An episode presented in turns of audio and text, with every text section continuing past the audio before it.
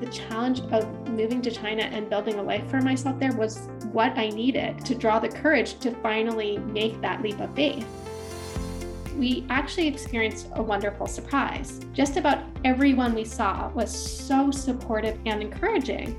People were saying things like, ni Nihang liaobuchi, like you're amazing, or wahan peifu ni, like I, I really admire you. And then of course the uh, jayo or good luck when you're apologizing when you don't need to, when you're over apologizing, qualifying your statements, um, or asking for permission when you don't need to, you're putting yourself down. And I definitely know some other women who have done all of these things at some point or another. And when people interact with you, even if they're supportive, open minded, and progressive, they will consciously or unconsciously pick up on what you're doing, which can perpetuate a bias.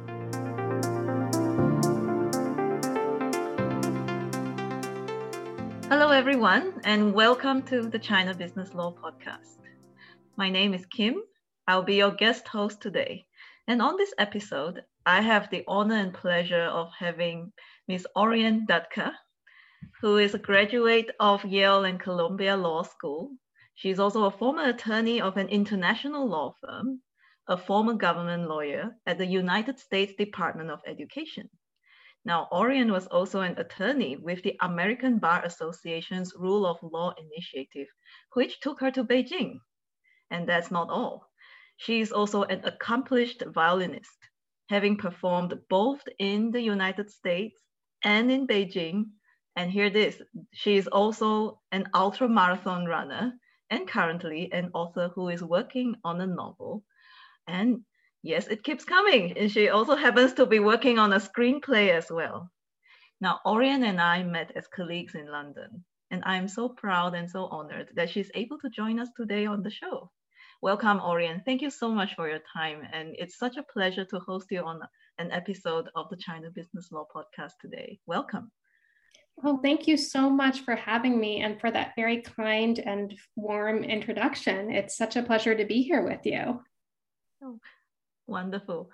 And our audience, they can't wait to actually hear from you, your exciting journey after that introduction. So I'm going to dive straight into our first question. So, Orion, your journey from where you began to where you are at the moment has been nothing short of extraordinary. So, for our listeners out there, they would love to hear how you started your career in law and now establishing yourself as an author. So over to you, Orian. Thank you so much for, again, for the kind introduction and thank you for the kind words. I initially went into the law without much of an understanding of what it actually meant to be a lawyer. And I think I also had some vague notion about wanting to help people and I wanted to do some good, but I didn't really know exactly how to do that. And to be honest, I really didn't know what lawyers did from day to day. After graduating from law school, I decided to go to a law firm um, because I had heard from numerous people who I respected and looked up to, that was a good place to gain some training, to gain a foundation as a novice lawyer. And I figured that later on I could decide if I wanted to continue at a law firm or go into a different direction. But I believed that the law firm would, would be a great place to get a start. So, when I joined the law firm, I initially focused on internal investigations under the Foreign Corrupt Practices Act, which goes by an acronym FCPA. And this work took me on my first few visits to China in a, the capacity as a lawyer. And it was very interesting work. And I met some very smart people along the way. And there were some moments that were very exciting. But as time went on, I began to realize that I just didn't feel like my heart was in it. And I thought that maybe if I changed directions and went, went into something that was more service oriented, that I might feel more fulfilled. So I decided to switch to government work and I went to the US Department of Education in the Office for Civil Rights, where I specialized in disability rights. And again, I met some very interesting and, and talented people and did get to do some meaningful work. But as time went on, I started missing international work. And I, again, just wasn't really feeling like I was getting all that I was hoping to get from my career. When the opportunity in Beijing to join the American Bar Association came up, I jumped at the chance and I was really excited to, to move to China and to work there. Once again, I just did not feel fulfilled. And I realized that at that point, I had tried uh, the private sector, I had tried government work, and I'd also tried working at a nonprofit. And in all three places, I just did not feel like my heart was singing. And I began to think about what it was that really did draw my passion. And I realized that d- during nights and weekends, I was sitting down to write fiction. And while I was at work, I was thinking about how I would go home that night or that weekend and do some more writing. And I realized that was really what I wanted to do.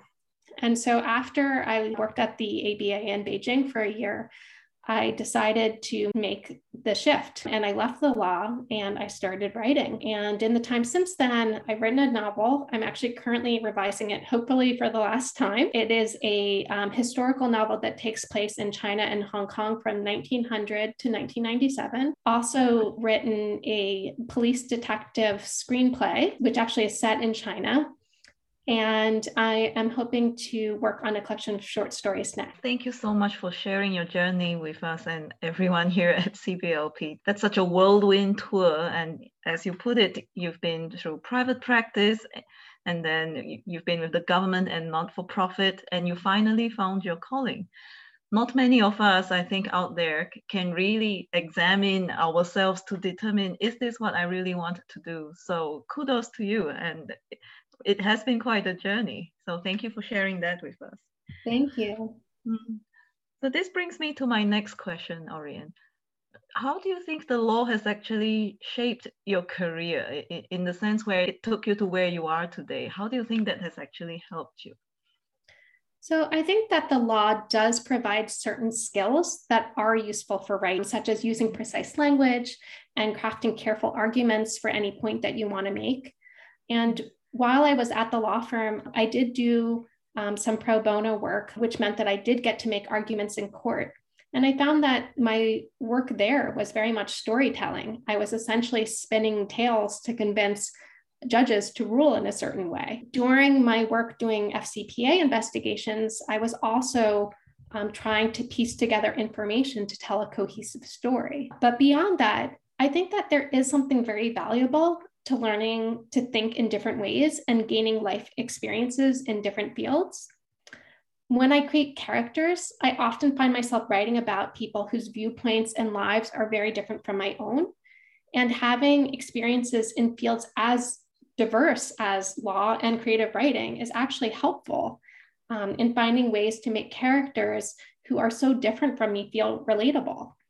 So I think that I can make them come alive better because I have walked down different paths myself. Wonderful. So the arguments which you had to present uh, coherently in in a legal client type setting is now unfolding in your in, in your creative writing. So that's really great. Okay, so moving on to the next question. Orion, you are also an accomplished violinist, which uh, not many of us can lay claim to. So that's also a great achievement. What correlation do you see between music and the law? And how has this shaped um, your life personally and also your career direction? Would you be willing to share that with us? Of course. Um, well, it's a really interesting question. I would say that music has always been an integral part of my life. I actually started studying the violin when I was three years old. So wow. it has been a constant for me as long as I can remember. I would say that in many ways, both music and the law have this wonderful universalism to them. Like when I think about it, I can't think of a single society or community in the world that doesn't have some form of music and some form of law. And growing up, I was always interested in learning about different countries and cultures. And I loved the idea that even though I couldn't speak Russian or Japanese, I could look at the same sheet of music as a Russian or Japanese speaker, and we could find a common language in the notes. And one of the aspects I also liked when I was doing internal investigations as an FCPA lawyer was learning how to navigate across different cultural lines and discovering how different people from different backgrounds could embrace and interpret certain principles. And in my life and in my career, I've always been very grateful for these opportunities to connect and learn from people who come from different nationalities, backgrounds, and experiences from my own. And I would say that as a writer, this has given me greater sensitivity when I create characters who are often very different from me in terms of what point in time they lived. I do write mostly historical fiction. So I'm often looking at characters who lived their lives before I was born, characters who may be a different gender from me, characters who have different values, different life experiences, or different educational backgrounds. That's amazing. So music actually breaks barriers. Do you think that would be a oh, fair way to actually describe it? It's a universal language. I completely agree. Yes. So thank you for that. So now we'll move on to your time in Beijing. So Orion, you were based in Beijing for approximately three years, and the first of which you spent working for the American Bar Association's Rule of Law Initiative. Would you like to share with us what were some of your best memories and accomplishments during your time in China? Yeah, that's a hard question just because there were so many special memories and so many moments of growth for me in China. But I guess I would start with the maybe I'll start with the accomplishments first. And. I would say that one of my biggest accomplishments was learning to trust my gut my gut instinct. For a lot of my life until that point, I had tended to look to other people to validate my choices instead of listening to myself. I always had the sense that you know there was someone out there who had more experience than I did. I was a, a young lawyer. Maybe there were insights into the law or into legal careers that I just hadn't figured out because I hadn't had enough experience. But at the same time, that I guess my brain was saying that. And then my heart was saying, you know what, I'm not sure that this is right for you. And for a long time, I was really afraid to listen to that voice that was saying, this might not be for you. I had invested so much time and effort going to law school into finding these jobs, into networking with lawyers, into finding different pathways. I tried three different sectors. And it was really hard to finally say to myself, you know what, this isn't the right career for me. And I think at first I thought maybe that would be a failure. But the more I thought about it, the more I realized that it was actually a success and accomplishment because I was really looking at myself and listening to myself. And I think that what really helped was being um, in China, being in a country that was not my own, and engaging in an environment that's so different from where I came from. There is something about being outside of your you know, normal comfort zone, being outside your home country that really helps you to do a lot of introspection. I would say that I did a lot of like good looking in the mirror and, and really trying to understand what it was that I wanted. And I had known deep down for a while that I wanted to write and that I wasn't happy in the law, but it was just it was scary to make to give up all that I had. It was scary to plunge into the unknown, to let go of something that felt uh, secure. But I realized that what I was doing was taking the easier route of sticking with something that other people were saying was right and valuing that over my own happiness. So I think that the challenge of moving to China and building a life for myself there was what I needed to draw the courage to finally make that leap of faith.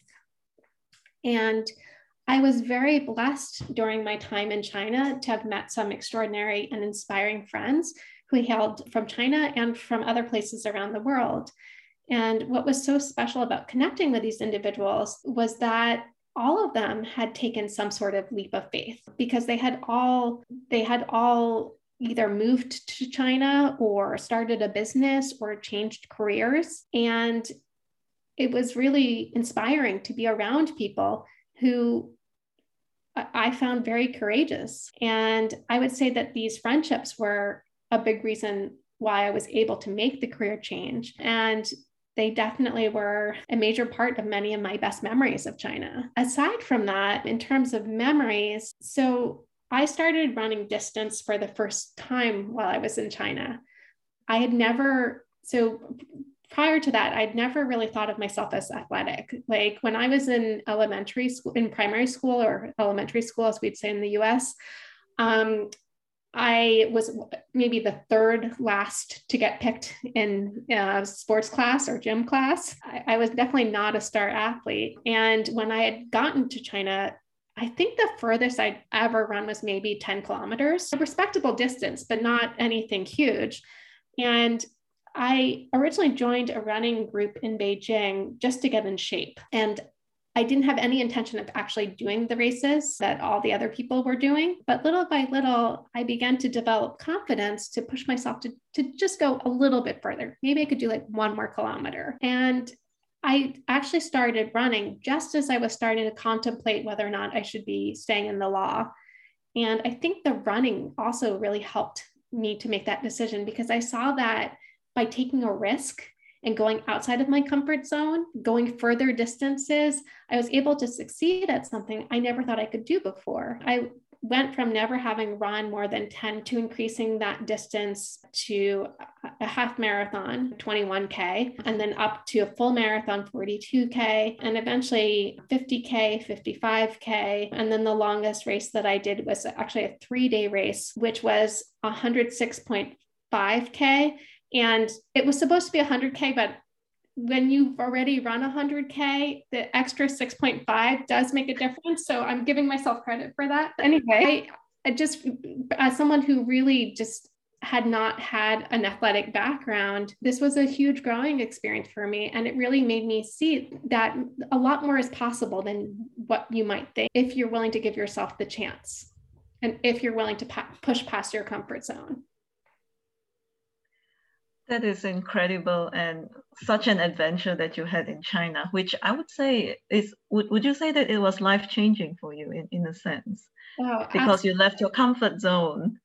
You were able to push yourself. You were also able to face your biggest fears. I think, like many of us, myself included, and even the audience who are tuning in as well, it's always easier to not fix it if it's not broken. I think right. that's the old adage. So for your for you in the experience, what you actually went through, it's nothing short of a complete transformation, I would say.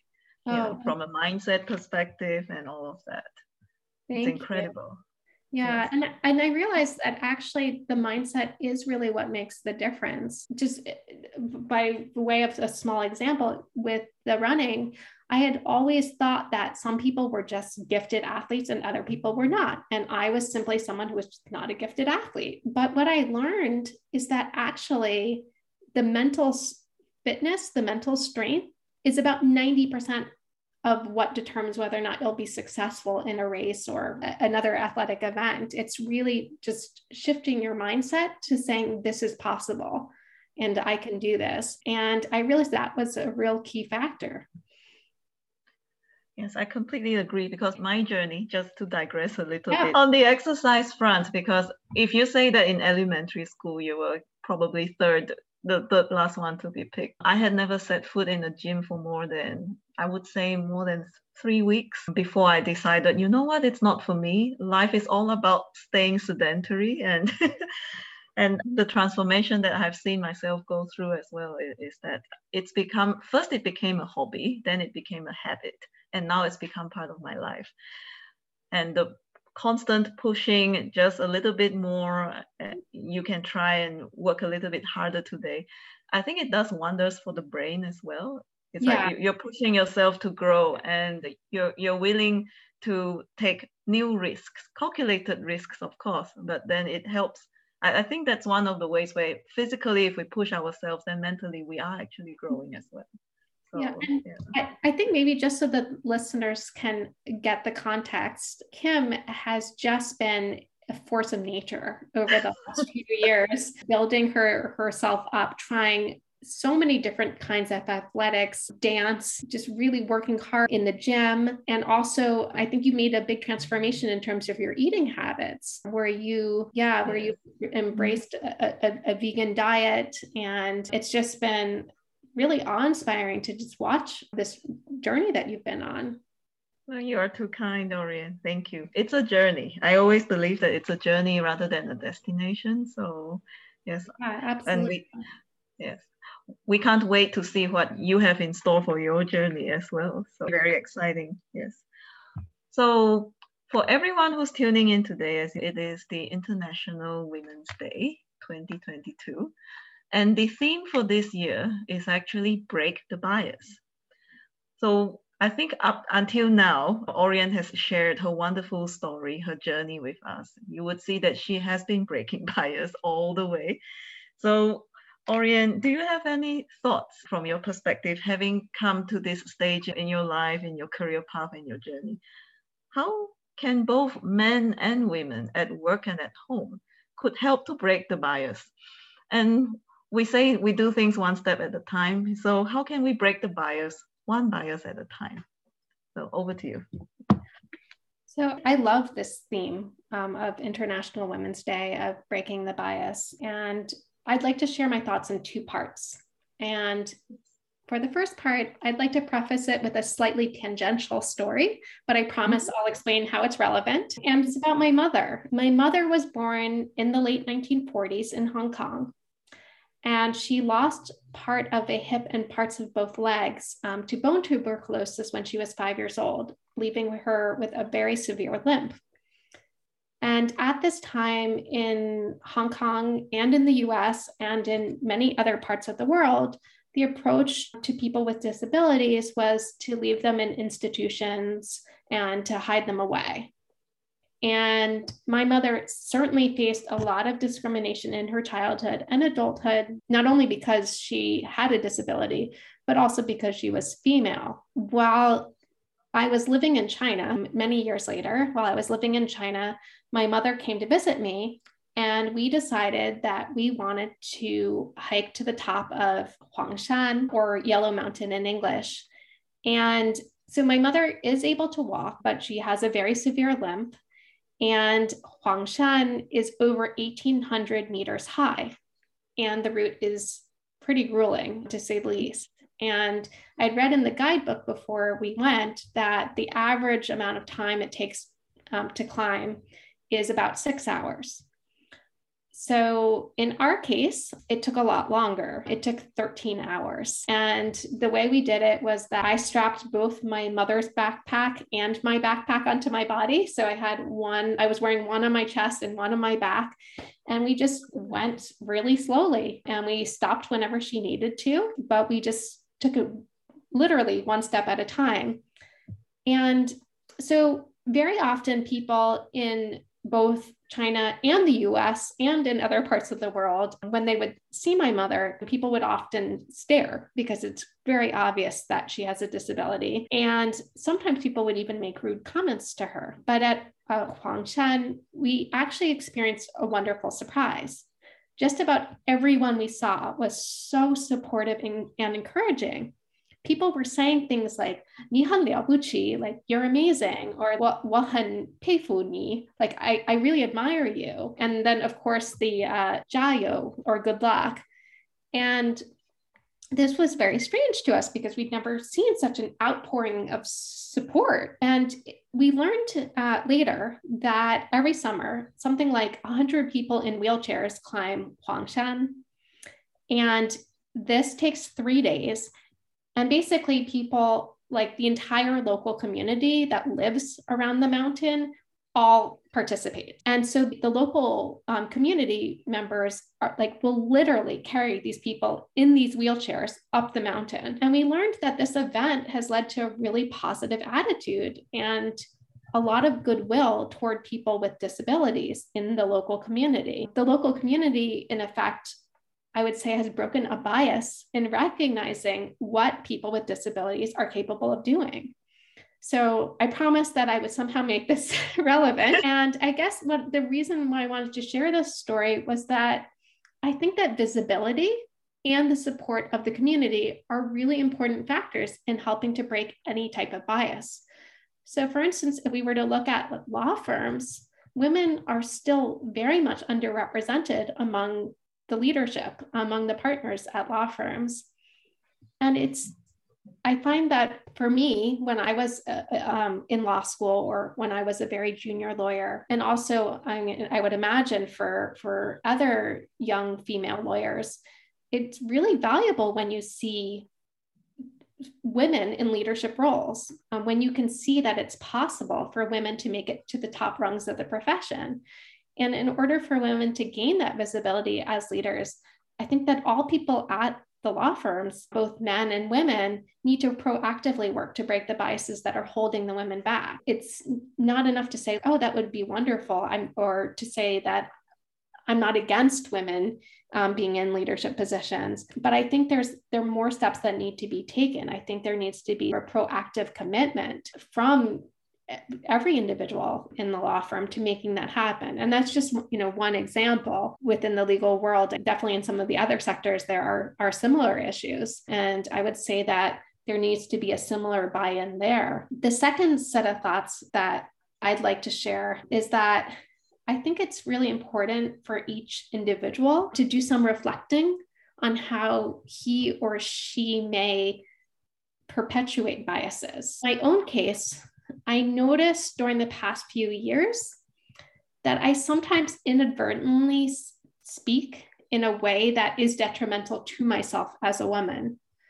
And what I mean by that, I can give a few examples. I have a tendency to apologize a lot, even when something is clearly not my fault, or sometimes I'll overly apologize for a situation where a short and simple apology would suffice. So, for example, there was one time when I was in the grocery store and someone bumped into me and actually it wasn't my fault, but I still apologized. And afterwards, I thought, why, why did I apologize? Like for, for for existing, for being in the store. But that was my knee jerk reaction was to apologize. Another example is that I often uh, apologize profusely if I'm late.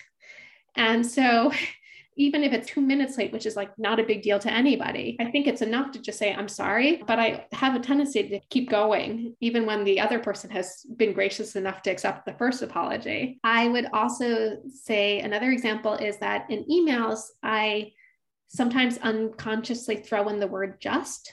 So I'll say something like, I just would like to check in with you instead of saying, I would like to check in with you.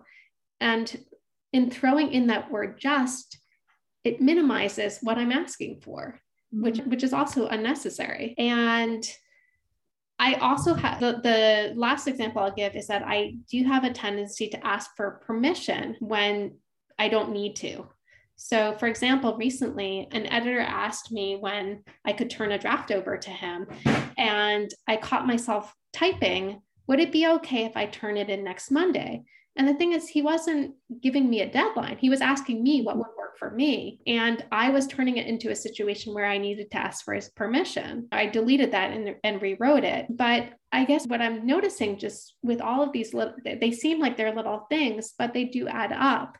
And I think that when you're when you're apologizing when you don't need to, when you're over apologizing, qualifying your statements, um, or asking for permission when you don't need to, you're putting yourself down. And I definitely know some other women who have done all of these things at some point or another.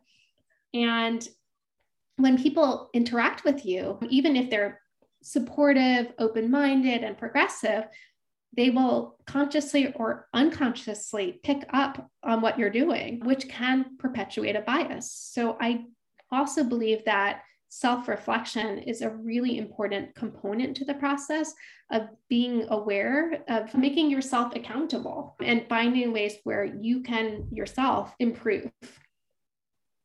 That's such a wonderful, two wonderful stories and very good perspectives. Thank you so much for sharing that with us today when you were talking about your first story, the first um, reaction or the first thought that came to my mind was it definitely takes a village or a society to break some of the biases uh, which are existing in our society. And a lot of it is actually unconscious bias. which sometimes makes it a little bit harder to to break or to overcome, especially if one doesn't know that it is a bias. Right. So it comes naturally. Having that knowledge or understanding that it you could view something differently, including your entire journey, like what you had what you had shared with us earlier. Is it better to stay in in a safe and secure role because I'd spent so much time and money on it instead of trying something new where it would make your heart sink? So that was what I felt when I when I heard your first story. And then the second one in terms of self-reflection you may have seen that commercial before. There's a Pantene commercial, which is which hits the nail on the head, the exact thing that you had just explained to us about over apologizing. So in the commercial, there's several women where the first few scenes were exactly one of them. Someone had bumped into her and she said, Oh, sorry. So the whole message of that very short commercial was a very powerful one. Said, sorry, not sorry. We shouldn't be apologizing for our presence and for everyone's everyone's benefit i actually experienced that firsthand in, in my first compliance role when i moved to shanghai almost eight years ago now and whenever i joined the call because the, the tendency was that when you're in a room with business people, you tend to be challenged. And this is something which all um, in house lawyers would face. It is quite normal.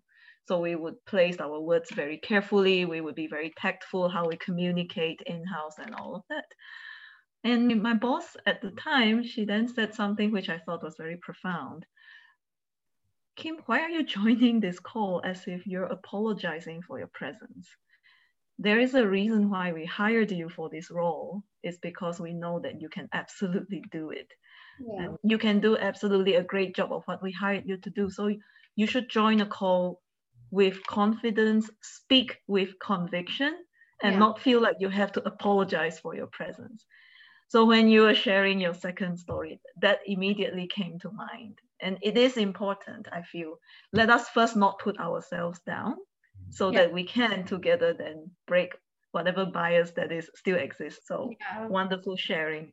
Yeah. Absolutely agree. Thank you. Yes. And, and thank you for sharing that story. No, of course. Yes. So Moving on, what advice would you have, Oriane, for lawyers who may wish to consider alternative career paths, but are probably at the crossroads and debating? Um, should I be taking the first step forward in a different direction? If they're at the crossroads, what do you what, what advice would you have for, for for for the lawyers who may be encountering you know that thought process at the moment? So I think that it's very important to trust yourself and to listen to your gut. And this is actually a lot harder to do than it may seem. It's a lot easier to listen to other people tell you what they think you, that you should be doing mm-hmm. um, or to do what you think is responsible or practical. But it really takes courage to listen to your gut and to make a dramatic change in your life.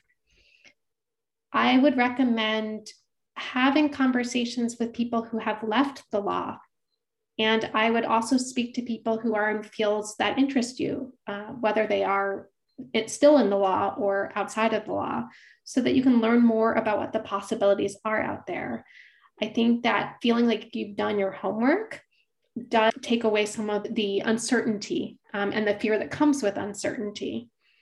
And I also think that as you're weighing this decision, it's important to find a few friends or family members who will support you in the decision you make and who will believe in your dreams. So when I was making this decision, there were a number of people I spoke to who really just did not understand what I was doing. Who said to me, You went to a top law school, you have worked at all of these amazing places to work that are very prestigious and well respected why would you throw that all away? You've worked so hard. You've put in you know you you put in countless hours. You've gotten on planes and traveled to all these places all in the name of uh, furthering your career. Like why are you walking away? There it, there were people that it just didn't make any sense what i was doing. And I realized that I needed to be more selective about who I was talking to, not to really necessarily find people who are just going to yes you and tell you what you want to hear, but to, to listen to people whose chief concern is your happiness and who really want to believe in your dreams and who really want to say, you know what?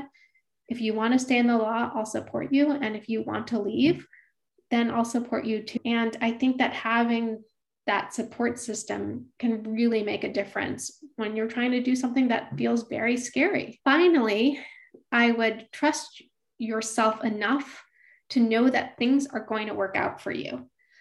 Like lawyers in general are I, I, I, hate to stereotype but in this case i will. I would say they're very risk averse people. And i think that there is this fear that lawyers have that if they leave the law and don't have anything else in place that's also highly lucrative that they're going to end up starving and penniless in the street.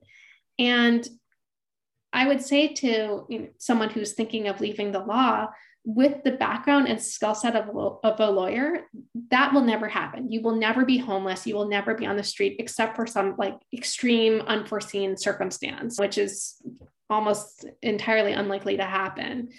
So, a former lawyer can always find a way to leverage her background in many different ways. It may take some creativity, but you can absolutely do that. And also along the way, you might move into one direction and find that doesn't work for you either for whatever reason. And if you've tried something and don't like it, that's okay too. It doesn't mean that you made the wrong decision in leaving the law. It just means that you need to keep trying to see what else is out there. I'd say one of the beautiful things about living in this day and age is that there is room for so many chapters in your life. I think that when I look at my parents' generation, it was much more common to get a job and stay in it for 40 years. And that was what you did. But I think one of the things I feel very grateful for is that when I look at my peers, it just seems that more and more people are changing jobs every few years and having experiences in, in different sectors, and that's becoming more and more common. So I would say that there are some people out there who find what they're passionate about at a very young age and stick with it. But for many people, they have to open several different doors before they find which one is right for them. And the important thing is to trust that you will find that door. Such profound thoughts and very well articulated. I couldn't describe it any better myself, Oriane. And that's exactly what we should be doing more of. Always constantly examining are we putting ourselves first? I think a lot of the times, especially, and I can only speak for myself as a lawyer, it wasn't only the past few years where I started thinking, am I actually doing something for myself today? And that self care will also lend itself, I think, to thought processing in terms of is this the career path? Is this the life which i want want to take? Is this chapter the right one to go ahead? Because like you said we've gone through some you know we, we've gone through education. We should have confidence that the decisions that we make at that point in time probably it was the right one. And it may change a course depending on what we experience down the road, but it doesn't necessarily make it a wrong one. I couldn't agree more with that. So thank you so much for the for that perspective. Very refreshing, and I think our audiences will feel the same. And I'd love to go on because it's been such a wonderful time learning about your journey throughout these years. It's been, like I said in the beginning, nothing short of extraordinary incredibly amazing and very different and holistic perspectives. We have unfortunately come to the close of this episode today. So it is International Women's Day, everyone, for those of you who may be tuning in towards the end of this episode. And we have Oriane Dutke, who's on the show with us today, my very dear former colleague and now good friend. And I'm very honored that she's here with us the last question which I did have for you, Oriane, is that who inspires you on a daily basis? Because I'm curious to find out. This interview is taking place shortly after the close of the 2022 Olympics in Beijing. And pretty much every single time the Olympics comes on, my life shuts down for two weeks because I just have to watch it. I find the Olympics so captivating and I look up to the athletes in so many ways to me, when I look at these athletes, they are basically the ultimate in terms of taking a leap of faith, taking risks, and doing it all to pursue their dreams.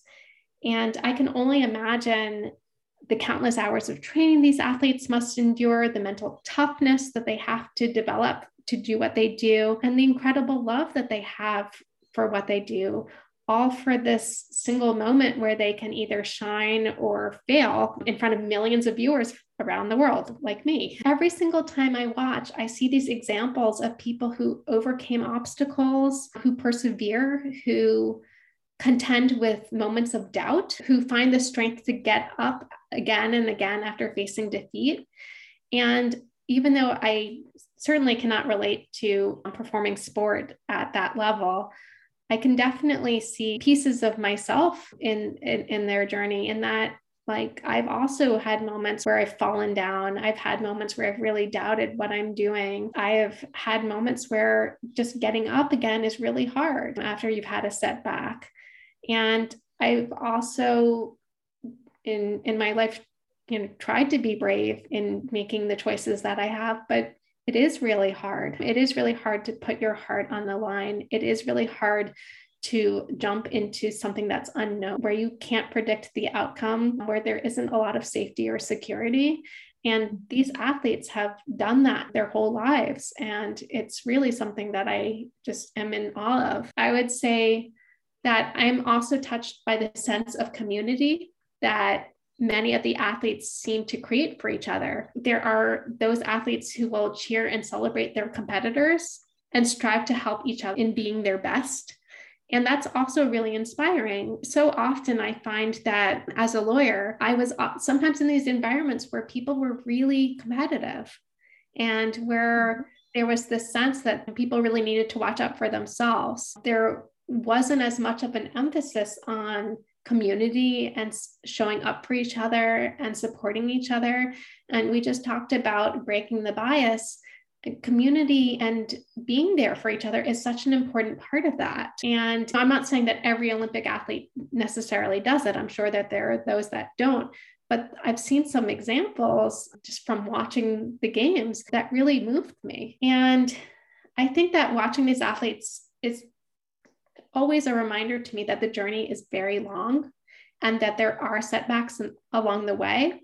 But whether you ultimately win or you fall short of your goals, it's such a gift to get to go after what you love. That's really great. I completely agree with what you're saying. Every four year cycle, we have no idea what they go through, the kind of training and the kind of setbacks, sometimes injuries, which impact their ability to perform to the peak level that they need, the amount of local and you know, other compet- competitions that they have to participate in order to earn a place just to be an Olympic athlete.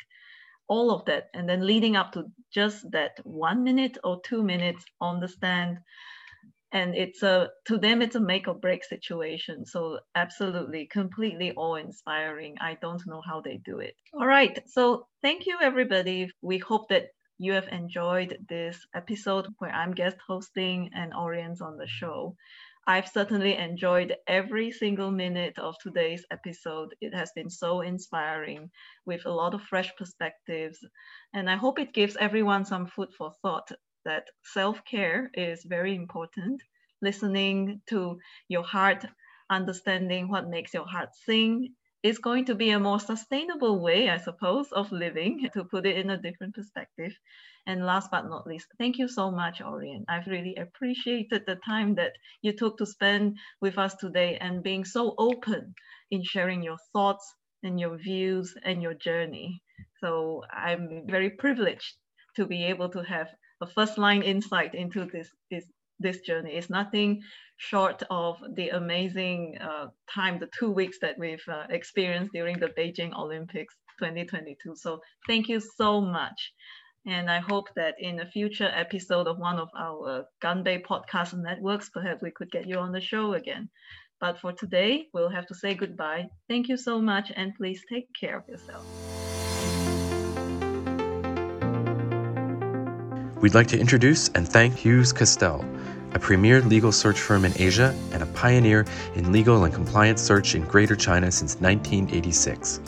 Hughes Castell's trusted brand name gives it unparalleled ability to engage top level legal talent in a broad spectrum of industries and commerce. including top Fortune 500 corporations, banks, and international law firms. I know I've personally worked with Hughes Castell before, both as a candidate and as a client. I can assure everyone that their level of service is absolutely excellent through and through.